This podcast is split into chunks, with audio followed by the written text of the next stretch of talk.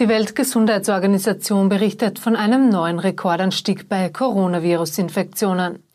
Da es nach wie vor keine Impfung oder ein Medikament gibt, setzen Mediziner auf Blutplasma. Und wie kommt Oberösterreich schnellstmöglich aus der Krise?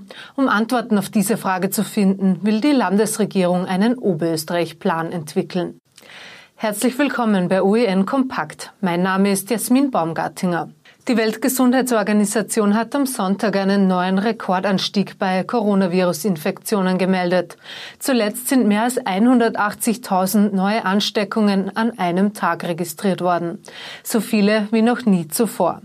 Fast zwei Drittel davon entfallen dabei auf Nord- und Südamerika.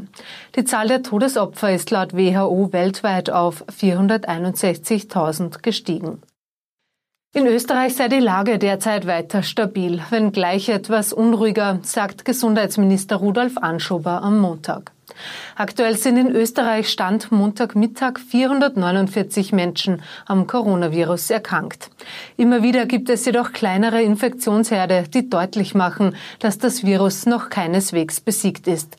Jüngstes Beispiel dafür ist Salzburg. Dort gibt es nach einer Veranstaltung eines Clubs vor einer Woche 14 neue Corona-Fälle.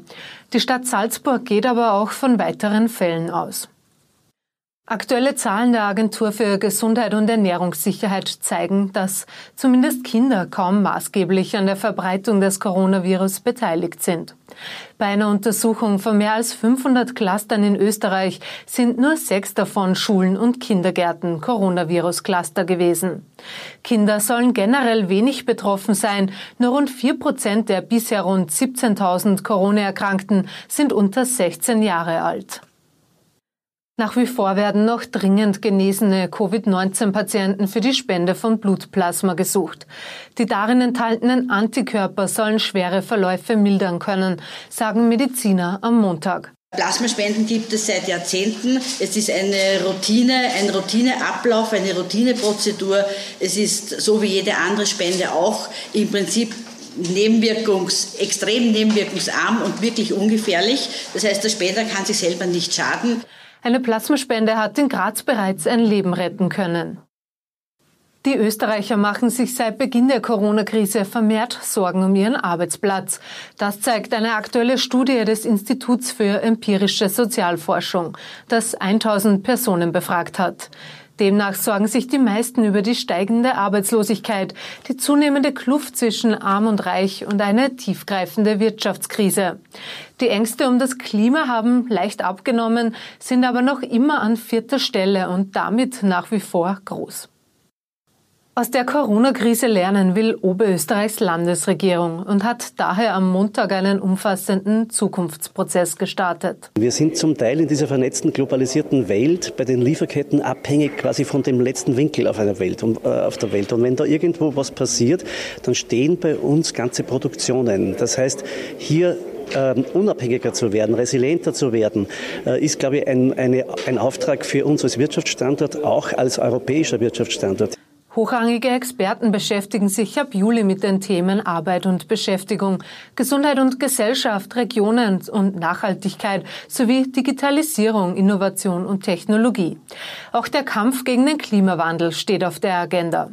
Interessierte Oberösterreicher können ihre Ideen auch online einbringen. Ab Montag liegen gleich fünf Volksbegehren eine Woche lang zur Unterschrift auf. Am prominentesten ist das Klimavolksbegehren, das bereits im Frühjahr mehr als 100.000 Menschen unterzeichnet hatten. Das Anliegen wird damit fix im Parlament behandelt. Weitere Volksbegehren gibt es für und gegen Rauchen in Lokalen, für ein gerechtes Asyl-EU-System und für den Euratom-Ausstieg. In Österreich lebt es sich deutlich teurer als in den meisten Nachbarländern.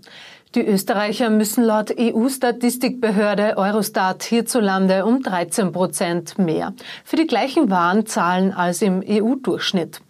Österreich rangiert mit den von Eurostat veröffentlichten Daten damit unter den EU-Ländern im oberen Drittel. Das mit Abstand teuerste Land innerhalb der EU ist Dänemark. Am günstigsten lebe es sich demnach in Bulgarien. Die Polizei hat in Oberösterreich und Wien einen Drogenring ausgehoben. 18 Kilogramm Heroin im Wert von rund 1,5 Millionen Euro sollen mehrere Verdächtige verkauft und damit eine gute Million Euro Gewinn gemacht haben. Nach Hausdurchsuchungen in Wels, Linz und Wien sitzen nun 13 Beschuldigte in Untersuchungshaft, berichtet die Polizei am Montag.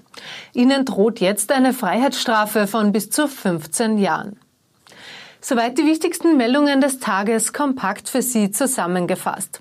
Wir sind morgen wieder mit aktuellen Informationen für Sie da. Auf Wiedersehen.